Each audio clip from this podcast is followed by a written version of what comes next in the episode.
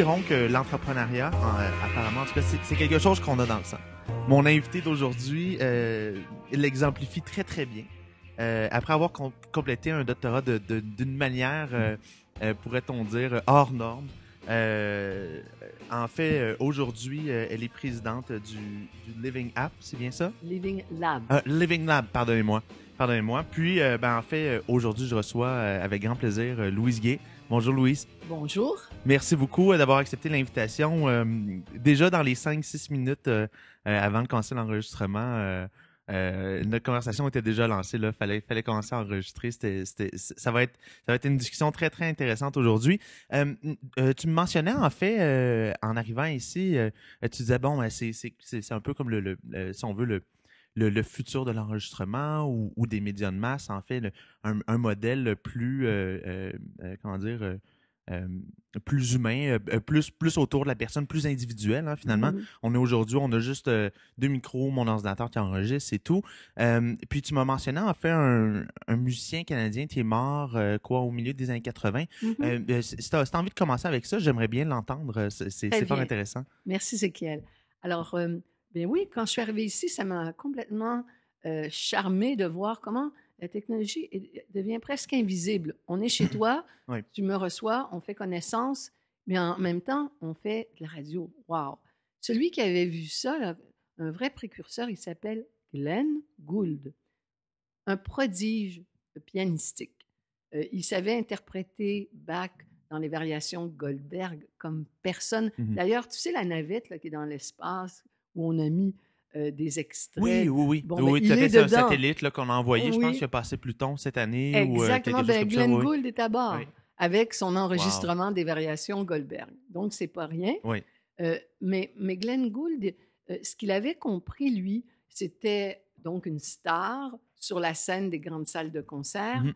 Mais ça le rendait très inconfortable parce que là où il était heureux, c'était dans les studios d'enregistrement. Il était tout le temps en train de faire du montage, l'écriture. même si c'est un interprète, mmh il disait je recrée l'œuvre.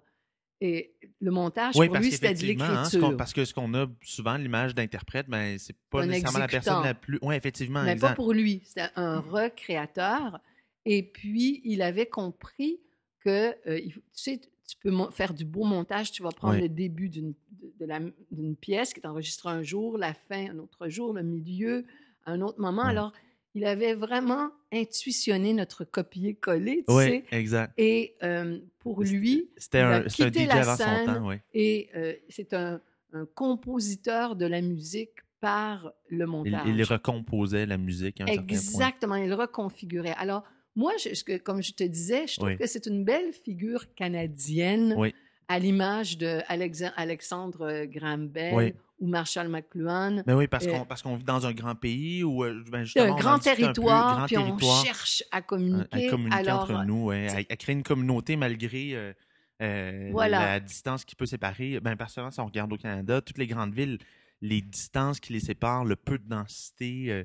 Et ça nous amène à, notre sujet parce que tu te dis, alors, est-ce que c'est n'est pas une manière aussi de pouvoir faire une composition de la communication à plein de niveaux par rapport euh, euh, aux ethnies, par rapport euh, aux lieux. Tu sais, mmh comment, quelle sorte de composition on peut faire pour que ce soit un style concertato? Je vais faire une autre petite parenthèse. Tu sais qu'à Venise, ce qui fut un lieu de commerce, création et de mmh guerre. Oui, il fallait pas se promener la nuit dans les, dans les ruelles de oui, Oui, hein. absolument. Bon, mmh et, mais euh, les gens venaient de partout. Et quand ils, ont, se sont dit, mais si on fait de la musique ensemble, c'était pas toujours évident parce que les styles étaient euh, cacophoniques. C'était pas, pas évident de mettre ensemble toutes ces cultures musicales. Mmh Alors, ils ont dit, bien, très bien, on va inventer le style concertato. Style concertato. On, le prend en note d'ailleurs. Euh, alors, j'adore ça parce que je me dis, aujourd'hui, on a ce même défi, mais à un autre niveau. Et d'ailleurs, euh, ces canaux vénitiens, c'est comme l'Internet. De... c'est une très belle image. Louise, t'es une personne, quand même, je dirais, quand même assez poétique d'un certain point de vue. Il y a, il y a, un, il y a, il y a, quelque chose comme des, des, des, liens. Puis c'est intéressant parce que on, on en parlait, on, on, en parlait encore un peu quand, quand, on parle, quand on s'est parlé pardon, au téléphone la première fois, mais tu es, une, es une entrepreneur, tu innoves, mais mais, mais encore, mais, mais il y a quelque chose de très vieillard aussi à propos de toi. Mais tu as raison, écoute. Euh, je veux dire, faire référence, par exemple, à la musique classique, à des. Euh, moi, moi, personnellement, je connais tellement pas la musique classique, puis je suis content de m'en faire parler parce que ça, ça, ça, m'ouvre l'esprit sur autre chose. Mais, l'innovation a besoin de la création. Absolument. Tu sais, euh, moi, c'est la chose qui m'a le plus frappé, c'est que on parle beaucoup de, de, de, créativité et de gestion de la créativité. Mais là, si la gestion devient plus importante que la création, mmh ben, on va, malgré tous les labs, moi, les laboratoires vivants, les, Fab Labs, les, les, hubs, les accélérateurs, les mmh incubateurs, mais qu'est-ce qui sort de ça vraiment? C'est juste des formules qu'on enseigne à l'école. Il faut que ce soit un vrai ben changement. là. Alors, donc, ça prend des créateurs, de la créa des ben créatrices. La création, elle est au cœur, puis elle, elle, elle est vraiment dérangeante. Tu vois? Et, et j'ai retrouvé en fin de semaine avant qu'on rentre dans le projet des interlieux, quelque chose qui m'a beaucoup touchée parce que ma thèse de doctorat, elle s'est beaucoup faite autour de la représentation. Tu mmh. sais, de comment on peut, parce que les artistes, en fait, ils ont souvent créé les cadres de la communication. Tu sais, quand on regarde la peinture, ben, la perspective, c'est une vraie invention technologique. un médium pour s'exprimer.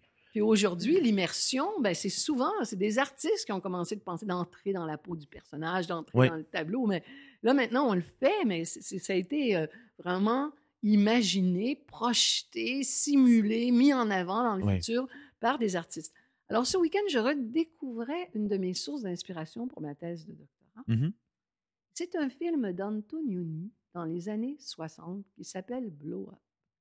Et ce film a inspiré Blade Runner mmh et toute. Euh, un grand classique. Euh, tu sais, mais pourquoi il était intéressant ce film? Parce que ce réalisateur était aussi un peintre, tu vois? Et ah, il a écrit un très beau livre qui mmh s'appelle L'architecture du regard. Et j'aimerais qu'on s'en serve dans cette rencontre parce que il faut qu'on crée une nouvelle architecture pour regarder et en même temps transformer nos vies et nos sociétés maintenant. C'est quoi l'architecture du regard? Eh bien, c'est que, tu sais, dans ce film, que je vais le prendre comme exemple, c'est un, photographe qui est beau, qui est, qui est célèbre, et, il s'en va, il se promène, puis il y a tout. Il y a des belles filles, il y a de l'argent, il y a tout. Oui. Il, photographie une scène dans un parc. Parce que c'est beau, la lumière est belle, lui, il ne se pose pas de questions. Ah Mais en réalité, dans ce qu'il photographie, il y a un meurtre. Et il ne le voit pas. C'est dans les plis de l'image.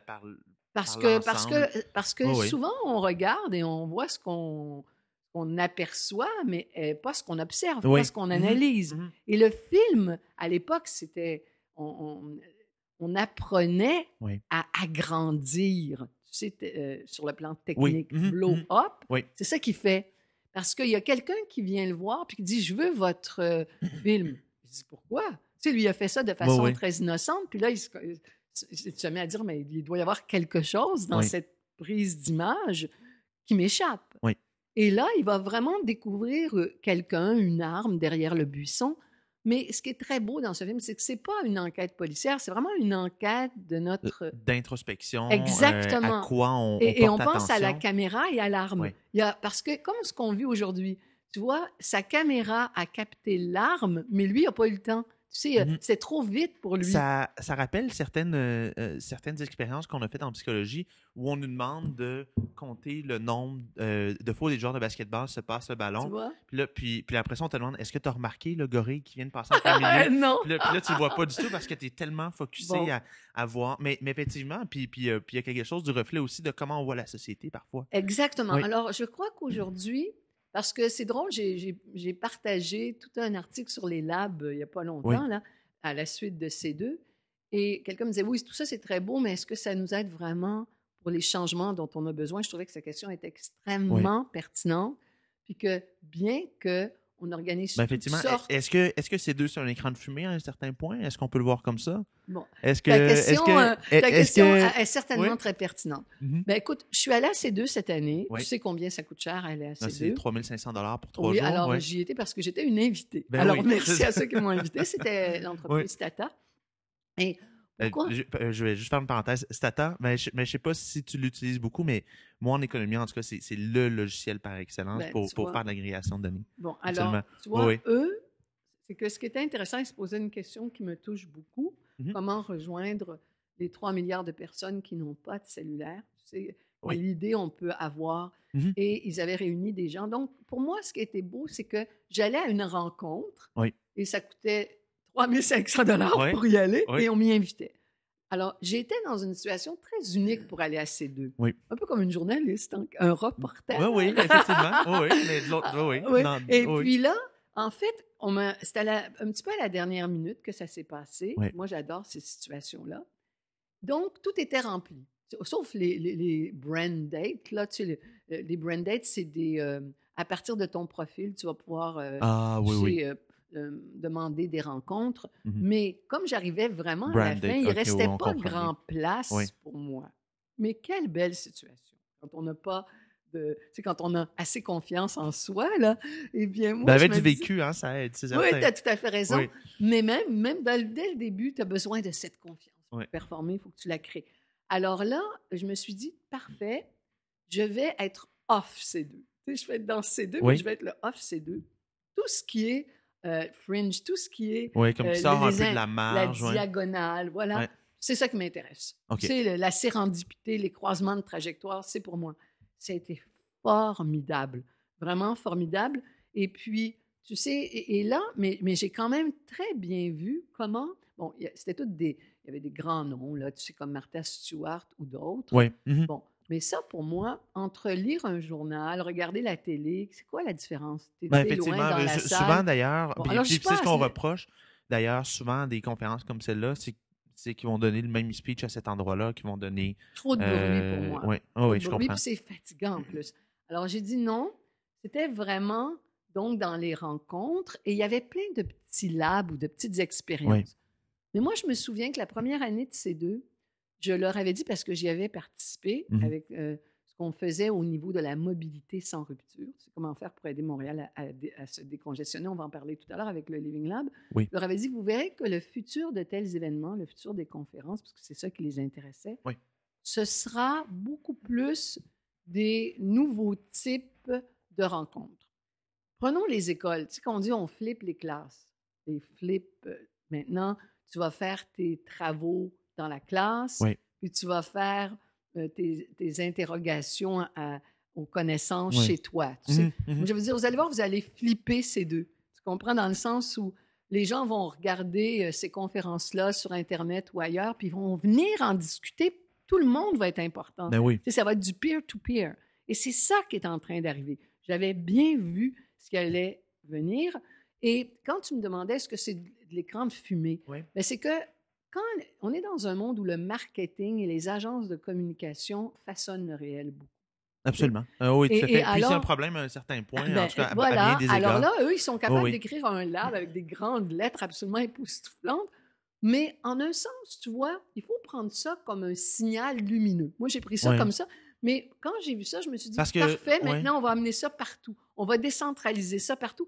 Parce que l'important pour moi, c'était tous ceux qui n'étaient pas là, parce qu'on n'arrêtait pas d'en parler, comment les rejoindre. Ben, mais puis, effectivement, mais puis souvent, en fait, on, parlait des agences de communication. C'est un sujet qui, qui, moi, en tout cas, m'interpelle beaucoup, particulièrement par rapport à ce qui se fait en ligne actuellement. Beaucoup de blogs où, par exemple, on va avoir des agences de. ou euh, plutôt, en fait, l'agence de communication et le contenu euh, se mélangent beaucoup. Puis c'est premièrement, d'un point de vue éthique, ça pose quand même plusieurs problèmes. Absolument. Euh, puis au-delà de ça aussi, d'un point de vue de qualité du contenu, ça vient également, euh, ça vient également poser des questions sérieuses. si on prend l'exemple avec ces deux. Ben, continue, mais je... oui, oui, tout à fait. Mais euh, si on prend l'exemple avec ces deux, par exemple, ben, c'est Martha Stewart, c'est une, une, personne qui a un, qui a un vécu. Je suis convaincu que ce serait intéressant euh, l'avoir euh, l'avoir à l'émission ici, par exemple. puis, puis, on aurait une discussion fascinante, j'en suis convaincu. Mais en même temps, il y, a, quelque chose de très léger à recevoir une personne comme celle-là dans une conférence qui se veut ou, qui se dit d'innovation, non? Oui, sûrement. tu vois, c'est que je pense qu'ils sont dans, dans, une crise d'identité, si tu veux mon avis, les agences. Et regarde comme c'est intéressant. le Cirque du Soleil a été acheté, je crois, par c'est une firme euh, euh, texane et chinoise. C'est un mélange des deux, oui. Et mhm. Sidley par une firme japonaise. Important. Pourquoi? Et ça se comprend, en tout cas dans le cas de Sidley, pour, euh, ils ont besoin d'être global, sinon il y a beaucoup de clients qui, ne veulent pas faire affaire avec eux. Évidemment. Mais là, tu te dis, qu'est-ce que l'Asie, puisque on parle de ça, qu'est-ce que l'Asie recherche? Et c'est important parce que ça va être maintenant une des premières puissances mondiales. Ah oui. Hein? Ben, c'est la première population mondiale. L'Asie, hein? mais effectivement, l'ensemble de l'Asie. La Chine, euh, l'Inde. Compilent, Et puis après, les États-Unis maintenant. Ils sont troisième. Ah, oui. Alors là, est-ce qu'ils vont copier comme nous tout ce modèle? J'apprends euh, par la consommation, j'apprends par, euh, tu sais, dans une certaine mesure, chercher devient euh, magasiner, en quelque sorte. Je m'excuse de, faire ça de façon. Non, non, non, non, non, mais, non, non, euh, mais ça l'exemplifie bien. Oui, euh, et, donc, je crois que là, il y a des questions vraiment importantes mm-hmm. pour se dire, mais pourquoi est-ce qu'on ne parle pas du design de la science? la vraie question de la connaissance, tu sais, parce que le commerce, oui, je sais qu'on en a besoin pour vivre, mais quand ça devient la définition de tout, euh, ben, on le sait. Ben, effectivement, c'est un format plus sur la forme que sur le fond, finalement. Oui. Et, moi, c'est ça que j'ai vu. Tu sais, j'ai vu que ben il y avait comme un feu d'artifice là, mais c'est parce que j'avais ce point de vue totalement privilégié de la liberté et de l'indépendance en quelque sorte. Mais c'est génial quand même à avoir peu de peu de personnes l'ont particulièrement, euh, même, dans le monde entrepreneurial à un certain point, beaucoup de personnes dépendent de, de beaucoup d'autres personnes. Mais je veux rendre hommage à Tara Hunt qui est une euh, elle, elle est dans le monde de la communication, mmh mais tu vois, elle a voulu être euh, entrepreneur. Et quand elle a créé son entreprise, ça n'a pas été simple. Tara Hunt, juste pour euh, rappeler aux gens, fait euh, C'est une communicatrice. Et puis, elle s'occupait des médias sociaux dans ces deux. OK. Tu vois? Et puis, ah elle s'est rappelée mmh. de moi parce que j'avais été sur son conseil d'administration, tu sais, dans l'entreprise qu'elle a créée il y a quelques années. Mmh et puis, elle s'est dit, ça n'a pas de sens que Louise ne soit pas là. Tu vois comment c'est important? Et c'est elle qui a proposé ma présence. Merci, parce que c'est, ça, c'est des accidents au plus beau sens du terme. Là. Euh, et pour moi, ça a été vraiment un moment euh, de grâce. Hein. Ben oui, absolument. c'est, un bel hommage. Ben oui, tout à fait, c'est un, bel hommage. Euh, ça, ben, ben, en fait, le, lien que je voulais faire tantôt, puis c'est parfait. Moi, je, moi, j'adore ça, des conversations éclatées, puis c'est pas obligé d'avoir un sens particulier. Mais le, lien, en fait, que tu faisais tantôt avec, euh, euh, avec le pianiste, euh, en fait, qui commençait par la fin parfois, puis bon, puis, mélanger certains enregistrements. On va commencer un peu par la fin aujourd'hui. Enfin, on, va commencer par parler du, du Living Lab. Du Living Lab, effectivement. parlons un peu de ce que c'est, puis c'est les résultats de quoi, en fait. D'accord. Alors, les laboratoires vivants, c'est important, puisqu'on parlait du design de la science tout à l'heure. Tu sais comment la science a souvent, euh, au sens là, du 20e siècle, mmh elle a recueilli, au fond, plein de questions qu'elle a amenées à l'intérieur des institutions. On a créé des départements de recherche et de développement. C'était, au fond, dans une approche privée et même secrète, parce que les résultats de ces recherches, on les brevetait. On a basé toute l'industrie sur ce modèle néolibéraliste d'une science qui euh, a donné des résultats quand même ben, intéressants, mmh mais on en a vu maintenant euh, certaines limites. Et le 21e siècle, lui, a comme euh, d'autres défis. Celui, entre autres, de, du développement durable. Mmh Et comment on va essayer de je ne sais pas si on va dire réparer, mais en tout cas, ce que le 20e a fait, entre autres, avec tout le pétrole. Oui. Bon, mais ça a été des grands développements. Mais ça, c'est les, aspects négatifs ou débordants de. C'est-à-dire? Ben, je veux dire, quand la voiture a été inventée, c'était quand même toute une invention. Là. Absolument. Puis quand tu regardes ce que Ford a fait, euh, après, toute l'industrie a suivi. Donc, le modèle de la mobilité est important parce qu'il est souvent le modèle de l'industrie. Mmh Alors, aujourd'hui, le modèle ah, c'est intéressant, ça, effectivement. Hein? Ah, oui, ben oui, oui, tu dis, mais ça va intéressant quoi? comme idée. Le modèle de la mobilité, c'est une plateforme. Ça va être quoi l'intérêt de posséder une voiture? Vraiment, c'est tellement complexe. C'est des plateformes de communication. on va souvent penser à des grands ensembles pour la circulation. Tu vas prendre une voiture libre-service, tu vas la laisser, tu vas en prendre une autre.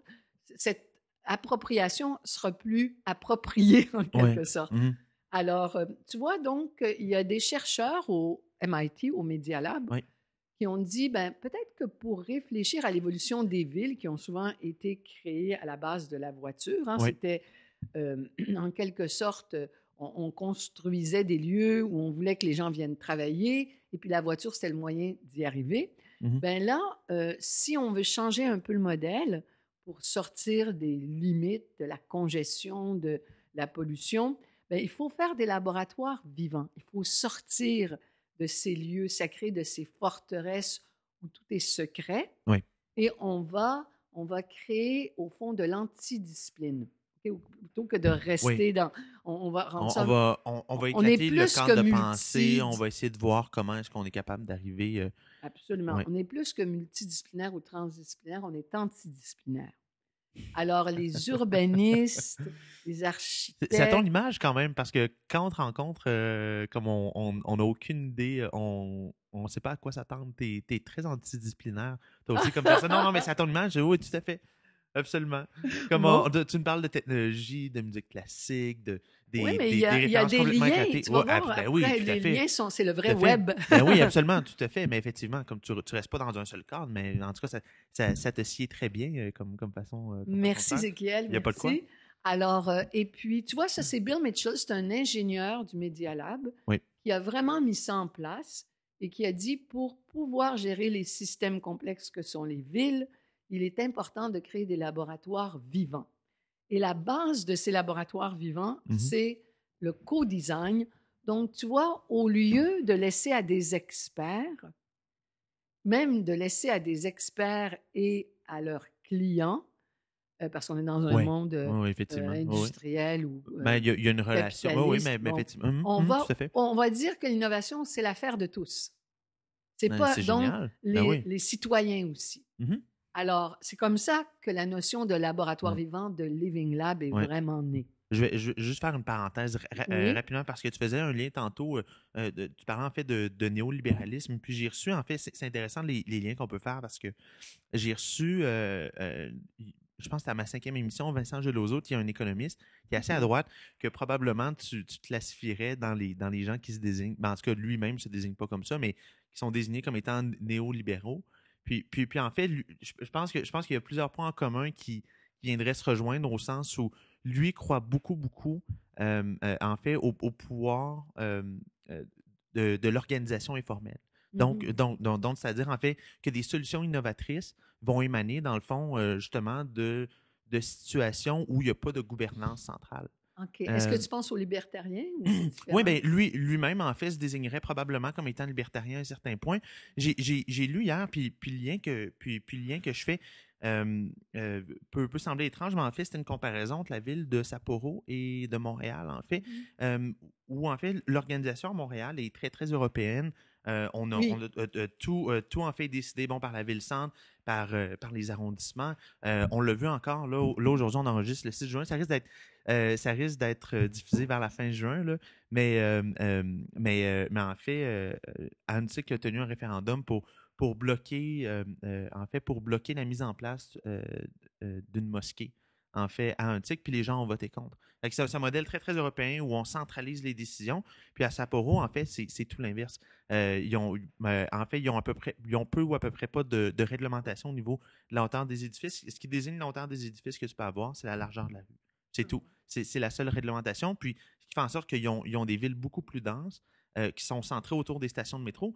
Euh, bon, euh, ici à Montréal, c'est pas si mal que ça dans le coin où je suis. Je suis à Lionel Groux. On voit, bon, OK, plusieurs immeubles autour, mais si on va, par exemple, à la station Grignon, c'est le néant, c'est un champ de blé, c'est un champ de blé autour. est-ce que, est que justement, parfois on n'a pas des atomes crochés avec des gens avec qui on ne soupçonnerait pas? C'est drôle que tu dis ça parce que tu sais que lorsqu'on a créé le Living Lab, basé sur la co-création l'innovation ouverte. On va revenir sur l'innovation ouverte. Oui. C'est le Cyrano, le Centre de, de recherche en organisation du travail. Mmh donc, Claude Montmarquette, qui est un économiste assez connu, et beaucoup de gens m'ont dit, mais tu ne vas pas aller là, c'est des économistes de droite. Oui. Euh, j'ai dit, mais non, pourquoi? Euh, euh, il me semblait, il y avait quand même Mme Louise Roy, qui est à la tête, de, à l'époque en tout cas, du CA de l'Université de Montréal et tout.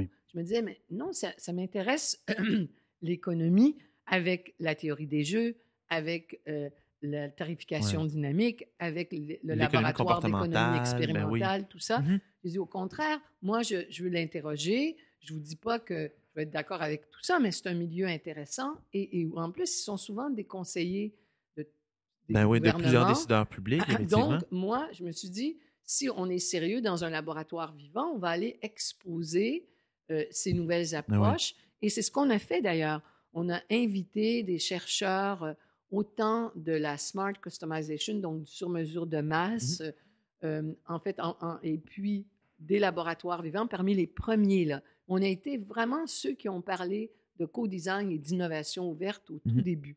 Donc, est-ce que je me sens à l'aise? Moi, je pense que si on est libre et indépendant, ben, on doit être capable de rencontrer des gens de ben oui. toutes sortes d'horizons.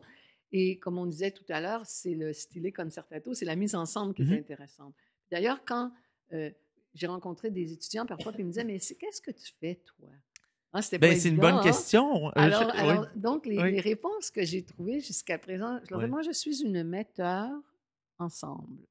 Il y a des c'est une belle expression. En scène, une metteur ensemble. Parce que, en tout cas, au niveau du Living Lab, c'est une plateforme de public, de privé et de citoyens où l'innovation est l'affaire de tous. Puis dans ce cas-là, c'est de créer euh, une ville vraiment intelligente et sensible et pas seulement dans les mains des grandes entreprises technologiques. ou, même, en fait, une, ville qui n'est pas seulement, simplement, puis là, je vais lancer une pointe à Denis Coderre, mais, mais une ville qui n'est pas simplement, euh, euh, en fait, menée par, par son maire, par exemple. Oui. tu, on, l'a vu dans, dans, dans, un petit rappel, là, dans, dans, dans, toute la saga Uber à Montréal. Ezekiel, tu as tellement raison. Mais j'ai rencontré récemment M. Coder. Oui. Et il a été très accueillant euh, à ah, l'hôtel de ville. Oh oui. Tu vois? Mais en même temps, moi, je lui ai dit, je sais que c'est un bureau de la ville intelligente qui s'occupe des questions dont on parle maintenant. Oui.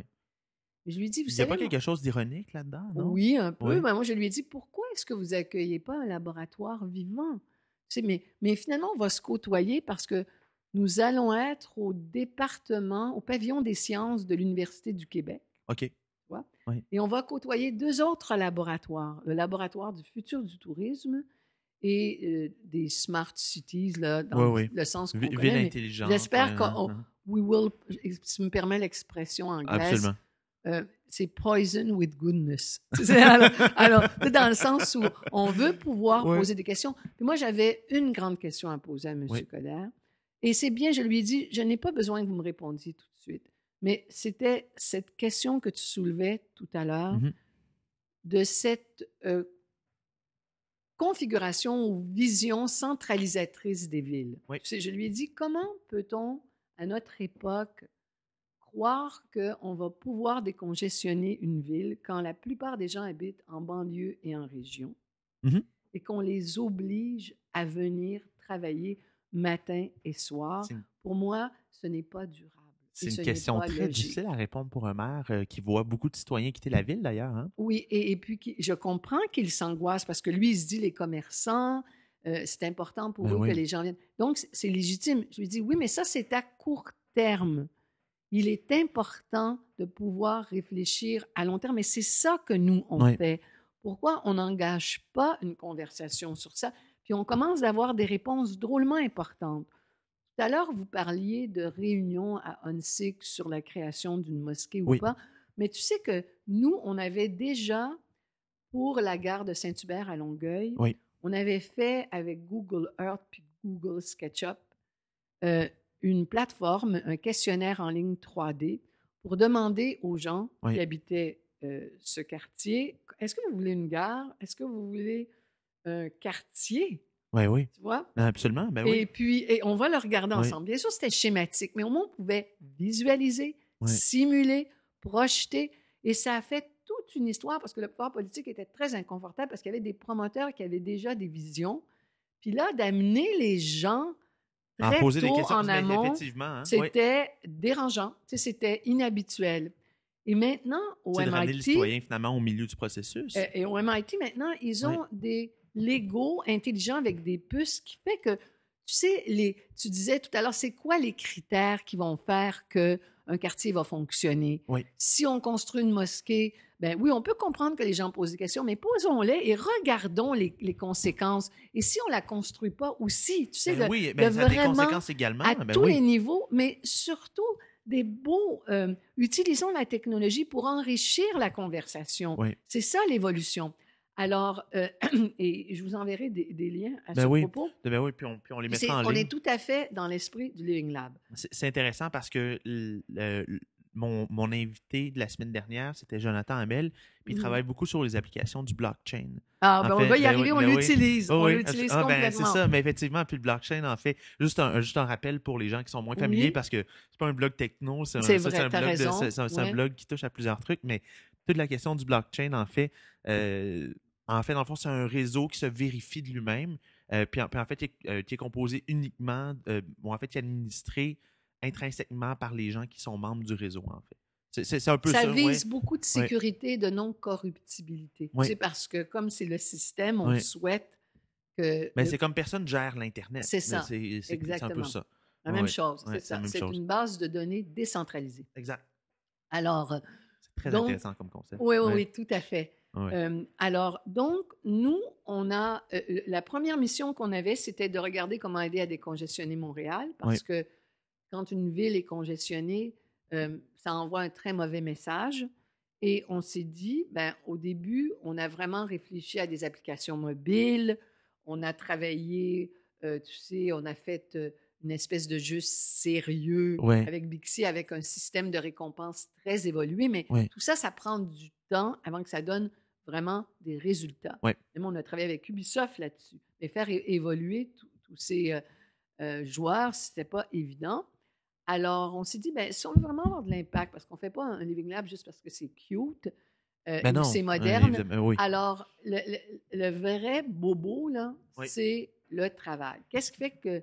Parce que, tu sais, quand on étudie les déplacements des gens, mmh on voit que ça façonne l'usage des, des villes. Ben oui, évidemment. Euh, Puis là, on voit que les gens sont mobiles, sont flexibles, mais il n'y a pas de service pour répondre à leur mobilité, à leur flexibilité. Alors, on se dit, OK, les gens habitent en banlieue puis en région. Alors, si au lieu de les déplacer pour aller travailler, on déplaçait le travail, on le rapprochait de là où ils vivent. Oui. Et là, on a imaginé un réseau d'espaces de travail partagés, mmh en ville, en banlieue puis en région. Mais ça, ça coûterait cher de faire ça. Tu sais, WeWork, c'est une des compagnies qui est valorisée ben, moi, j'ai un, un ami, en fait, puis on l'a reçu également à l'émission, mais euh, en fait, qui a, lancé une nouvelle pratique d'avocat. Euh, mais en fait, lui est installé chez, chez WeWord. Puis si on regarde le coût du loyer euh, versus l'espace qu'il détient, ils sont trois dans un garde-robe. Ben, je, blague, là, je rigole. mais, mais, mais, mais c'est tout petit, puis c'est excessivement. Mais il y a une optimisation d'espace. en tout cas, on, on, peut, le dire comme ça. tu vois, je ne vais pas lancer le débat sur Uber, mais le Uber de ah, ben, de toute façon, on va en discuter. WeWork. Mais non, mais on, va en discuter. De toute façon, et, moi, je trouve que c'est génial de, les plateformes de, configuration, c'est génial, mais c'est le modèle d'affaires qui est derrière qui est plus problématique. Par rapport à Uber? Oui. Parce qu'on va. Ben, dans le sens où, pourquoi est-ce que tu sais payer ses taxes, être capable que tous les, revenus partent. Euh, et à un moment donné, ça ne marchera pas. Tu vois, ça ne veut pas dire que la technologie, moi, je la trouve euh, absolument adaptée. J'ai aucune critique sous cet angle.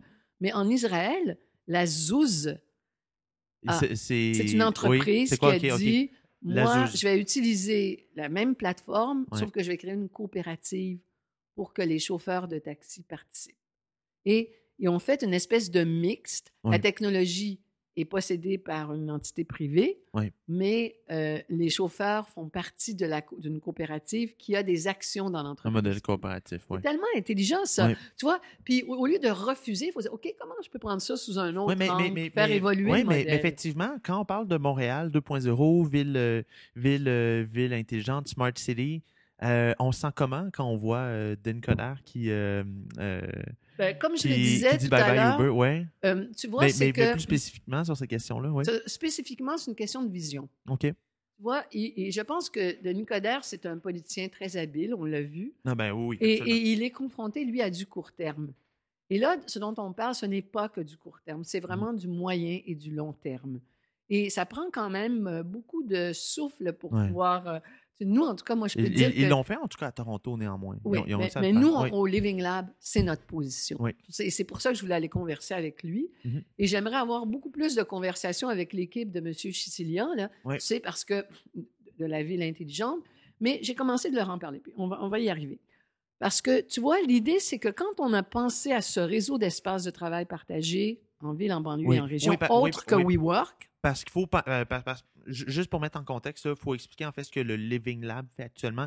Vous travaillez notamment à créer, euh, à créer enfin un réseau d'espaces de travail, euh, euh, mais de manière très décentralisée. Donc, par oui, à la suite de l'étude qu'on a fait sur la mobilité, parce qu'on voyait que pour avoir une mobilité sans rupture, moins de congestion, ça suffisait pas de faire des applications mobiles. C'est en réfléchissant qu'on a vu l'importance du télétravail, de rapprocher le travail des gens là où ils habitent. Mmh Et, euh, mais comme on ne veut pas se mettre à acheter plein d'immobilier parce que là, c'est une autre histoire, hein, alors on a eu quelques idées, dont celle-ci. On s'est dit, waouh, il y a un groupe qui s'appelle Desjardins, qui est une coopérative, n'est-ce pas? Oui.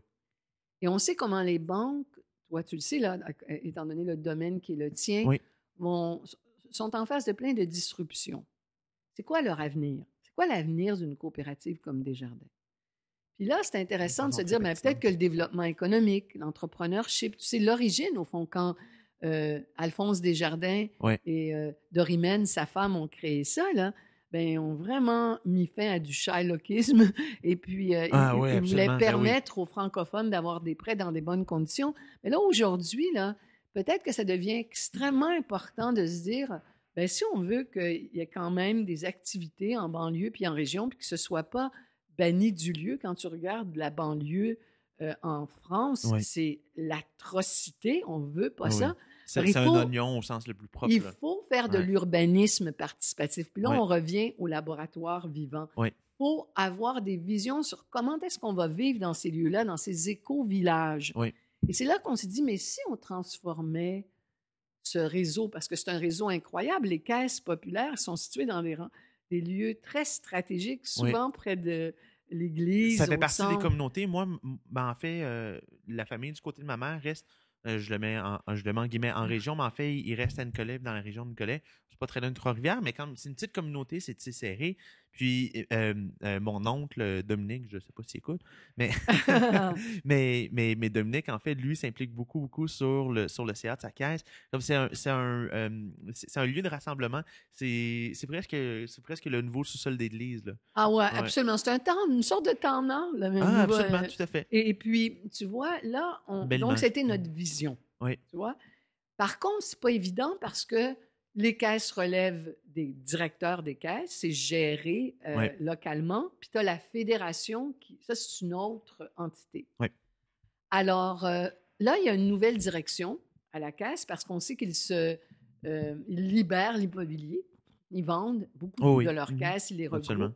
Et nous, on leur a dit, mais pourquoi on ne ferait pas une étude ensemble pour que les gens au fond, s'approprient ces lieux pour en faire des ben espaces de travail, mais en réseau. Le mot magique, c'est réseau, parce qu'on va mutualiser, vous le savez bien, des jardins, des ressources et des coûts. Et c'est là que nous, on met en place une plateforme de gestion d'accès, de réservation et de facturation. OK.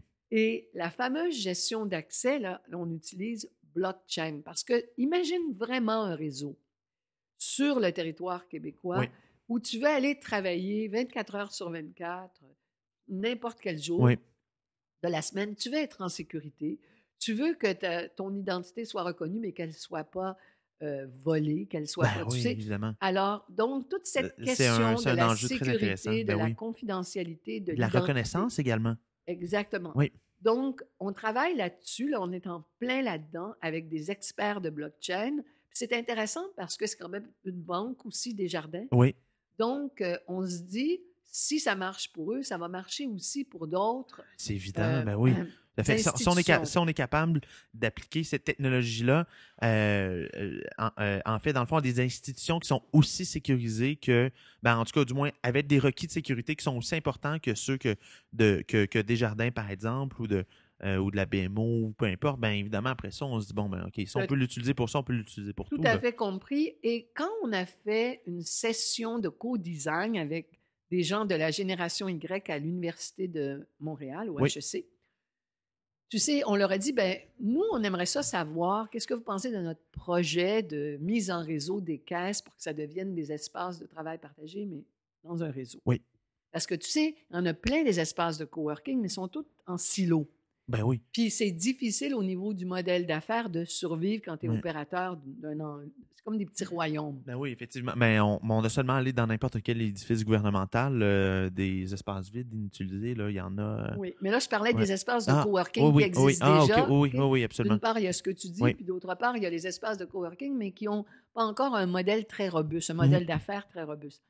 Alors, parce que nous, notre modèle, tu paies à l'usage. C'est vraiment intéressant à cause de, de C'est un, modèle un peu Uber appliqué à la... C'est un modèle Ou du micro-Airbnb, là, peu importe ça, exactement. Le voir, Mais de l'espace de travail.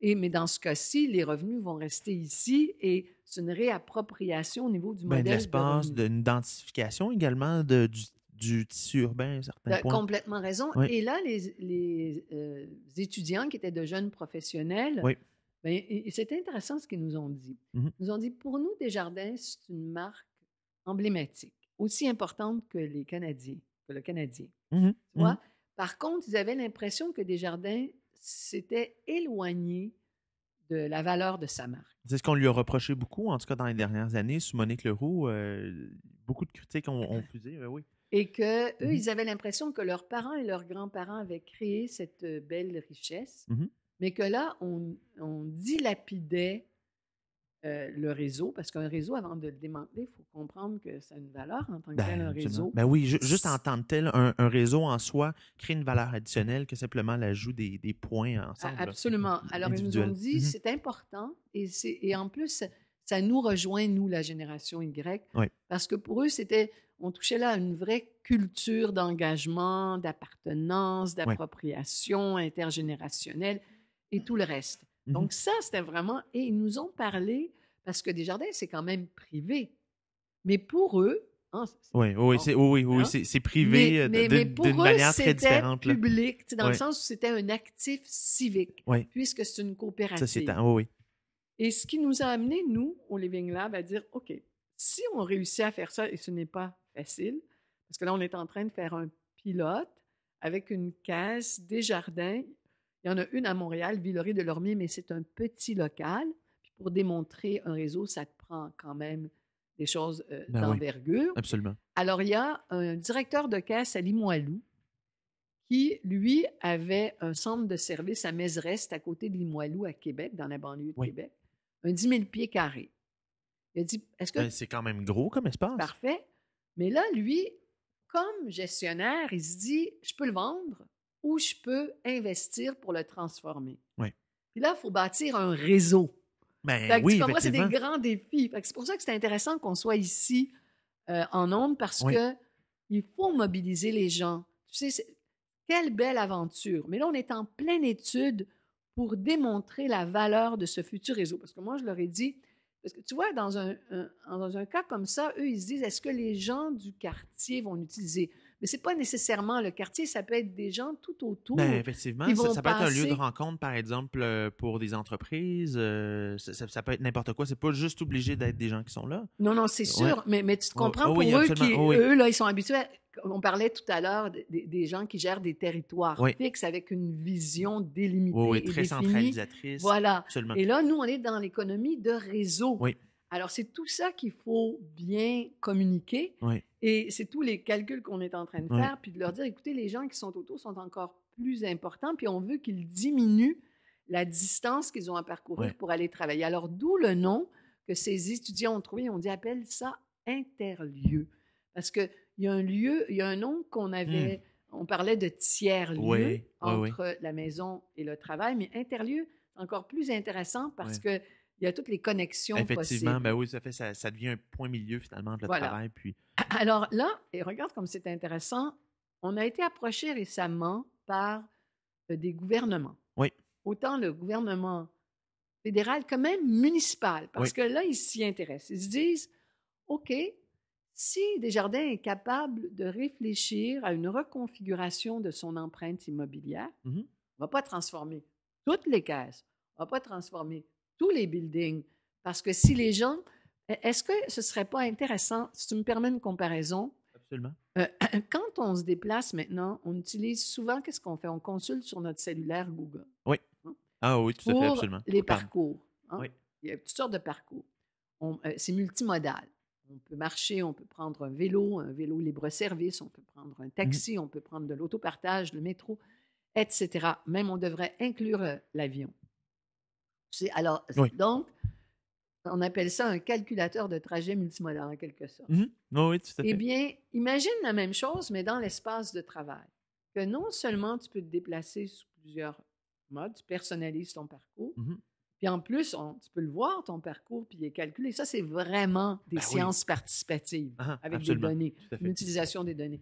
Mais là, au niveau de ton espace de travail, chaque jour, tu pourrais te dire, bon, mais ben, admettons que tu travailles au gouvernement fédéral, tu peux choisir cette semaine, je vais passer tant de temps chez moi, mmh tant de temps dans un interlieu entre chez moi et, oui, et le travail. Oui. Et le travail. Et Peut-être que j'irai au travail cette semaine ou plutôt la semaine prochaine. Tu vas composer ton horaire. C'est un, un, défi particulièrement dans le monde du travail actuel où est-ce que euh, ben, beaucoup d'entreprises commencent à s'adapter avec la notion de, de, télétravail justement pour faciliter un défi. Tu as complètement raison. Et tu sais, mais c'est exactement ce qu'un laboratoire vivant fait aussi, accompagner le changement. Mmh Revenons au co-design. Allons-y. Parce que les exécutifs, les gestionnaires avec qui nous euh, collaborons, ben, ils nous disent oh, c'est difficile parce qu'il faut que je demande à mes employés, que ce soit des hauts fonctionnaires ou des employeurs, de ne plus avoir de bureau. C'est, je pense que ça vient tellement bousculer, ça, ça va prendre. Euh, tu vas voir. Oui, oui, oui, oui, tout à fait. Mais, mais, même mais c'est tellement ancré dans le mode de travail actuel. Dans notre identité. Ben oui, C'est quoi? L'auto, oui. qu'on n'aura plus, le bureau qu'on n'aura plus. Alors, eh, mais, qu'est-ce qu'on va avoir? Mais, j'ai une question. Euh, j'ai une question. Il n'y a, pas en même temps, si on perd nos espaces communs de travail, là, là puis je me fais l'avocat du diable parce que c'est mon rôle aussi de le faire. Absolument. Mais euh, si on perd nos espaces de travail, on ne va pas perdre l'esprit de communauté au travail? Zéchiel, on perd notre espace de travail actuel pour en gagner plein de nouveaux. C'est vraiment comme mm-hmm. ça qu'il faut le mm-hmm. Voir mais, mais, mais, mais, l'esprit de communauté, par exemple. Euh, on ben, va en créer de nouveaux, n'est-ce pas? On parlait de mosquée tout à l'heure. Qu'est-ce que c'est les nouvelles cultures? C'est quoi? Tu sais, moi, j'ai toujours trouvé depuis que je suis toute petite que la soustraction n'existe pas. Que, en fait, c'est une addition de manque. Mais c'est toujours une, belle image, par exemple, je veux dire. c'est une belle façon Alors, de et ici, mhm. ben, c'est de la topologie des surfaces, c'est des mathématiques. Oui, oui. Et on est vraiment dans la configuration de l'espace. oui. Exactement. Quand on parle de topologie, c'est une belle façon de l'imager, tout à fait. Et là, si on revient aux, hauts fonctionnaires ou aux gestionnaires qui disent J'ai compris mes employés qui disent J'aurai plus de bureau parce que moi, j'aurai plus d'équipe. J'ai dit Bon, ça, c'est la, la, première réaction tout à fait naturelle, tout à fait normale. Maintenant, si on se dit OK, qu'est-ce que une fois que cette réaction s'est manifestée, ah, tu te rappelles d'enveloppe, qu'est-ce que je vois d'autre? C'est vrai? Oh qu'est-ce que je peux agrandir dans les plis de la réalité? Wow! Il y avait des grands champs derrière ça, c'est incroyable! C'est vraiment incroyable! Oui. Et là, tu te dis, OK, moi, je vais être plus dynamique. Au lieu d'être prise en charge par mon patron, d'avoir des horaires répétitifs. Je deviens dynamique. Je dois composer mon propre emploi du temps. Je fais, je co-design mon espace de travail parce qu'il est multiplié. Puis on sait très bien que des fois, quand on travaille chez soi, on sait pas tout le temps. C'est très intéressant parce que c'est presque monacal. On est dans notre cellule. Dans notre cellule, on peut faire des choses où on peut se concentrer, on peut vraiment s'isoler quand on a besoin de le faire. Mais des fois, on a besoin de rencontrer du monde, pas nécessairement moi, je suis comme ça. Moi, je suis, euh, moi, je suis, je suis une bête sociale euh, assumée à 100 Moi, j'ai, moi, j'ai besoin d'être, avec des gens. Comme, euh, je, comme, comme je parle au téléphone toute la journée, puis en plus de ça, je reçois des gens chez moi pour voir. parler. Alors, imagine que tu peux aller dans un interlieu qui en a. Parce qu'il faut qu'il y ait autant d'interlieux que de Starbucks pour que ça devienne effectif. Ben, pour que ce soit un réseau. Ben Exactement. pour que ce soit dense, émaillé. C'est le but. C'est pour ça qu'on travaille avec des institutions publiques, pour que ça aille vite, pour, pour scaler C'est le, problème de la voiture électrique, notamment actuellement. Exactement. Nous, comme on travaille avec les gouvernements, les universités, les banques, c'est vraiment intéressant parce qu'on transforme l'institution en même temps. Avec une empreinte immobilière, comme tu l'as dit tantôt. Et c'est public. Et moi, ça m'intéresse parce que c'est toujours ça quand on travaillait au Cyrano. Moi, je dis, c'est terrible comment le tout l'aspect public est négligé, puis les gens ne sont pas capables d'y faire face. Là, je pense au maire, au premier ministre. Puis là, on a quand même une équipe, euh, l'équipe de Justin Trudeau. Je dois dire qu'il y a au niveau de l'esprit euh, vraiment un dynamisme qui m'impressionne. Ça répond à tes attentes, oui? Ben, en tout cas, écoute, ça commence, là, ben c'est certain, mais je peux te dire que d'abord, c'est des gens éduqués. Quand je regarde les ministres, ils se parlent. Ça a l'air de, rien, mais. Puis, puis, au-delà de ça, on parle de réseau, mais moi, une chose que. Euh, moi, écoutez, euh, j'ai déjà voté pour un Parti conservateur à une certaine mm-hmm. époque. J'ai voté pour les libéraux à la dernière élection. Euh, moi, je, moi je, me, je me laisse un peu balancer par le vent. Ben oui, Dans le hamac de la Oui, mais effectivement. Puis, mais, mais une des choses que j'ai qui m'a le plus déplu du gouvernement conservateur, c'est leur incapacité, ou en tout cas, l'impression que j'avais de leur incapacité à communiquer entre eux, puis la centralisation des décisions. Euh, moi, de ce qu'on me dit en coulisses, ou ben, en tout cas en coulisses, euh, ou, même, ou même juste de personnes que j'ai rencontrées, c'est que si on regarde actuellement, apparemment, au niveau, en tout cas, la centralisation des décisions, ça n'a pas nécessairement beaucoup changé, mais on a l'impression au moins qu'il y a plus de communication, même, même si la décision est prise au final toujours par le PM parce qu'on mm-hmm. est dans un système parlementaire, ben, on a l'impression en tout cas qu'il y a un réseau justement euh, euh, en fait, entre les ministres et, le premier ministre. Puis on a, on, a plus l'impression d'avoir une équipe euh, à la tête que, que finalement une, seule personne à un certain point. quel j'aime beaucoup ce que vous dites. Je suis tout à fait en accord, ça résonne beaucoup pour moi. Mais si vous me permettez, je vais ajouter un contrepoint, puisqu'on est dans la musique, ben la musique bachienne en plus. Allons-y. alors, le contrepoint de Bach, n'est-ce pas?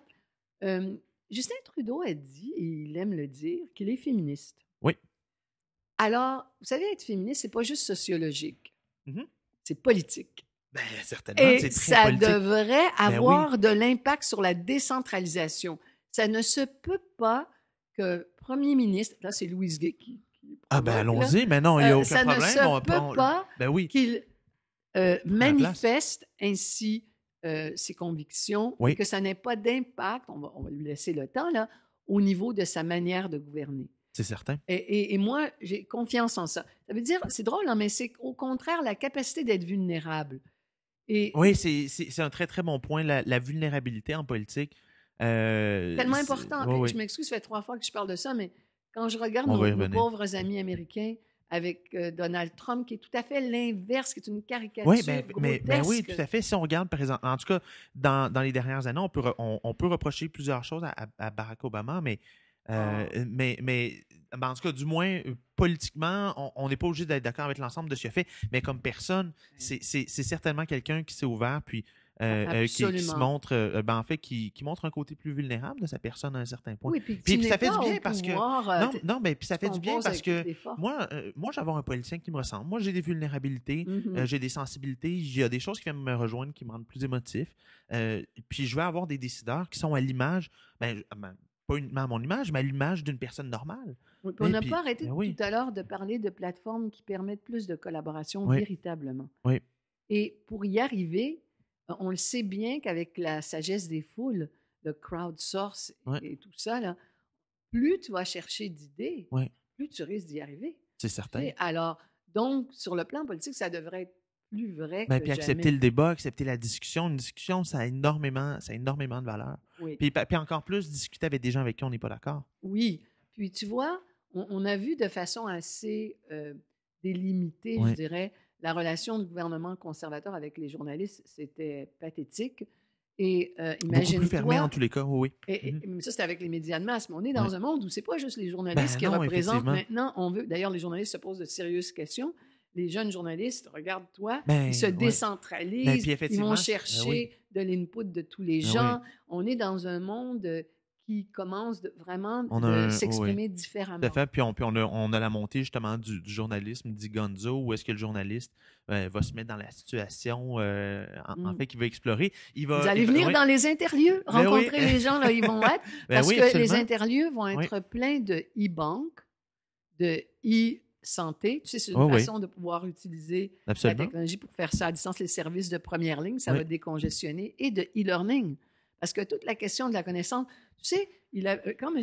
Euh, Coder ou, d'autres personnes près de lui m'ont dit, OK, Louise, si on suit votre raisonnement au Living Lab, vous allez, qu'est-ce qui va rester au centre-ville? Une bonne question dans les buildings qui déjà sont en grande partie vides. Ben, ah, ben oui, tout à fait. alors, regardez comme c'est intéressant. Parce que, d'abord, nous, on s'inscrit dans cette foulée de BAS, Building as a Service. Mm-hmm. Ça, c'est vraiment intéressant. Oui, euh, tu vois.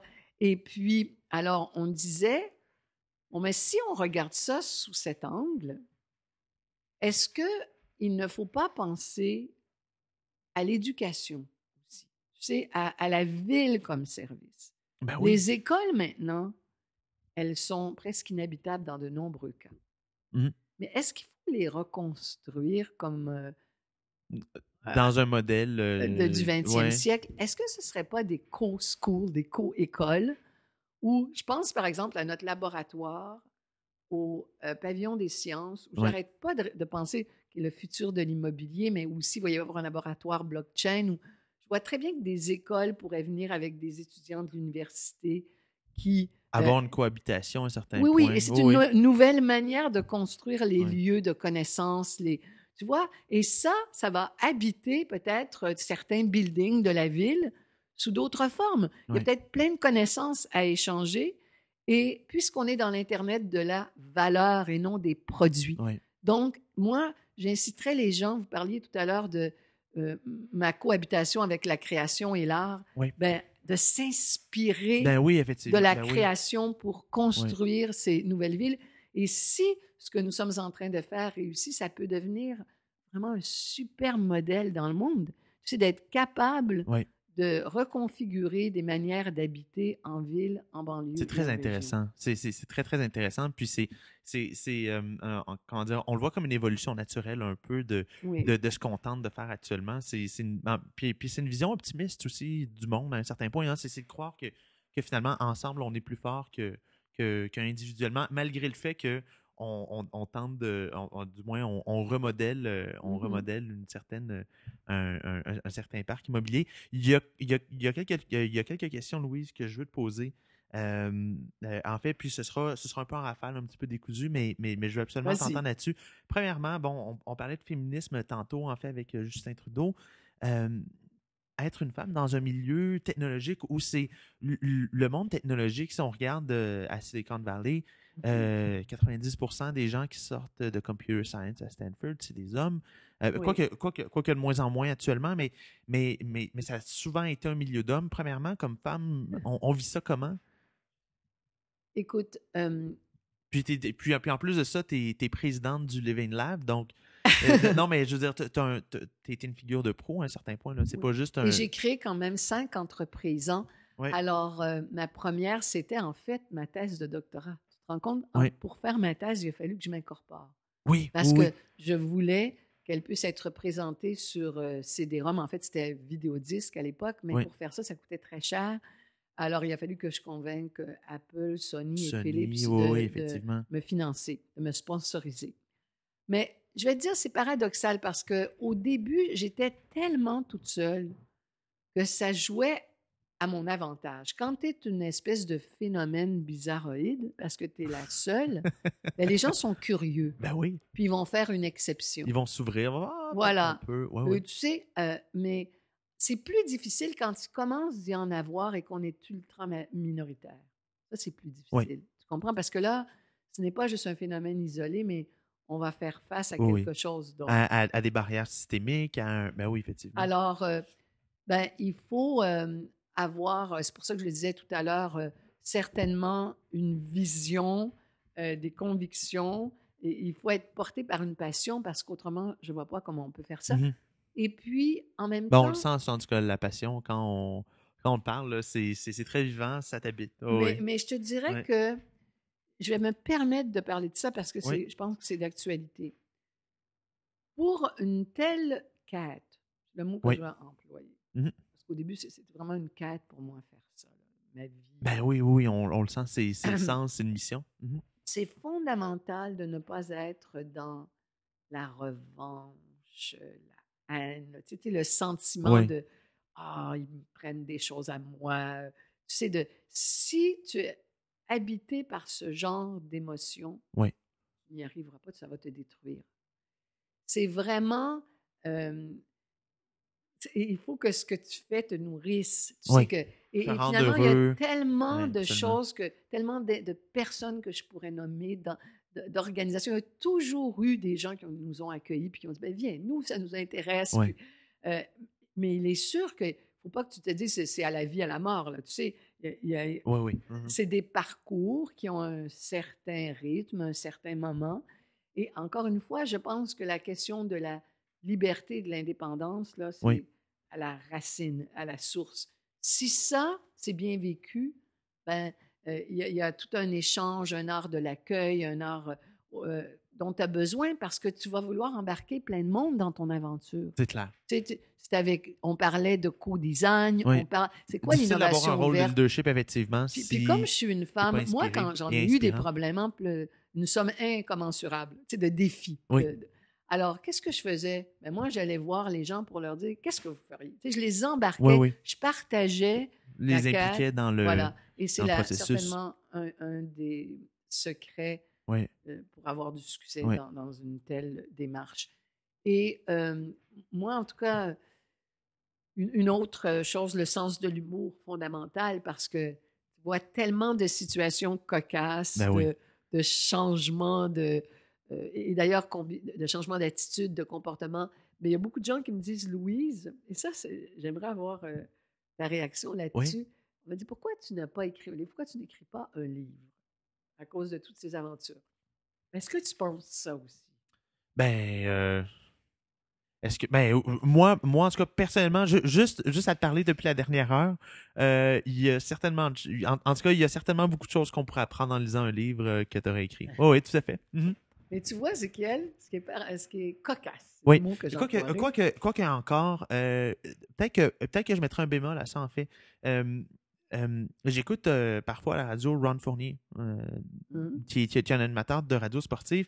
Puis tout le monde lui demande toujours Votre livre, Ron, Ron, pourquoi tu pas? Mais c'est ça, pourquoi est-ce que tu n'écris pas de livre? Puis Ron Fournier, c'est un raconteur. Puis il ah. dit, lui, il dit si ah. j'écris un livre, j'aurai plus d'histoire. Mais ben, premièrement, j'aurai plus d'histoire à raconter. Puis de toute façon, il va en oublier tellement. tu sais, je veux dire, à, à chaque fois qu'il veut illustrer un de ses propos, il va raconter une histoire qu'il a vécue. Donc, donc moi, c'est ben, très, très, ben, donc, donc, donc, je dirais, moi, euh, euh, je suis pas nécessairement d'avis qu'un livre c'est nécessaire pour moi. Puis, puis j'aime bien aussi le, euh, mm-hmm. comment dire, j'aime, j'aime aussi l'appréciation du moment présent. Je me, je me souviens plus qui disait ça, ça m'échappe à l'heure actuelle, mais il y a, mais on, on vit, tu sais, aujourd'hui, on va à un spectacle, tout le monde enregistre tout avec son téléphone. On prend des photos de tout ce qui se passe, puis on oublie de vivre le moment présent dans ce sens-là, je ne suis pas convaincu qu'un livre, c'est nécessairement. Euh, ben, tu me réconfortes parce que je ne l'ai pas écrit. Je, l'ai commencé, certes. Oui. Mais. Ben, en tout cas, je, dis, je, dis simplement, c'est pas une nécessité. Bon, merci, ça me libère. Mais tu vois, à chaque fois que j'ai essayé de, de, le faire, j'ai essayé plusieurs fois, il y a toujours eu quelque chose d'autre qui s'est passé. Prenons l'exemple de ma thèse. Oui. 1000 pages que j'ai écrites. Oui. Mais ma vraie thèse, c'est sur c'est sur, sur un. Oui, effectivement. Où je montrais que l'ordinateur était un pas juste un calculateur, mais un intégrateur aussi. Oui. On pouvait créer son portrait d'identité à partir d'œuvres d'art. Et c'était vraiment incroyable. Euh, les, les, euh, les applications qu'on peut en sortir, oui. Exactement. Les, possibilités, le potentiel qui était devant nous. Après, à d'autres égards, au moment où je voulais publier mon livre, tout à coup, une autre technologie est apparue.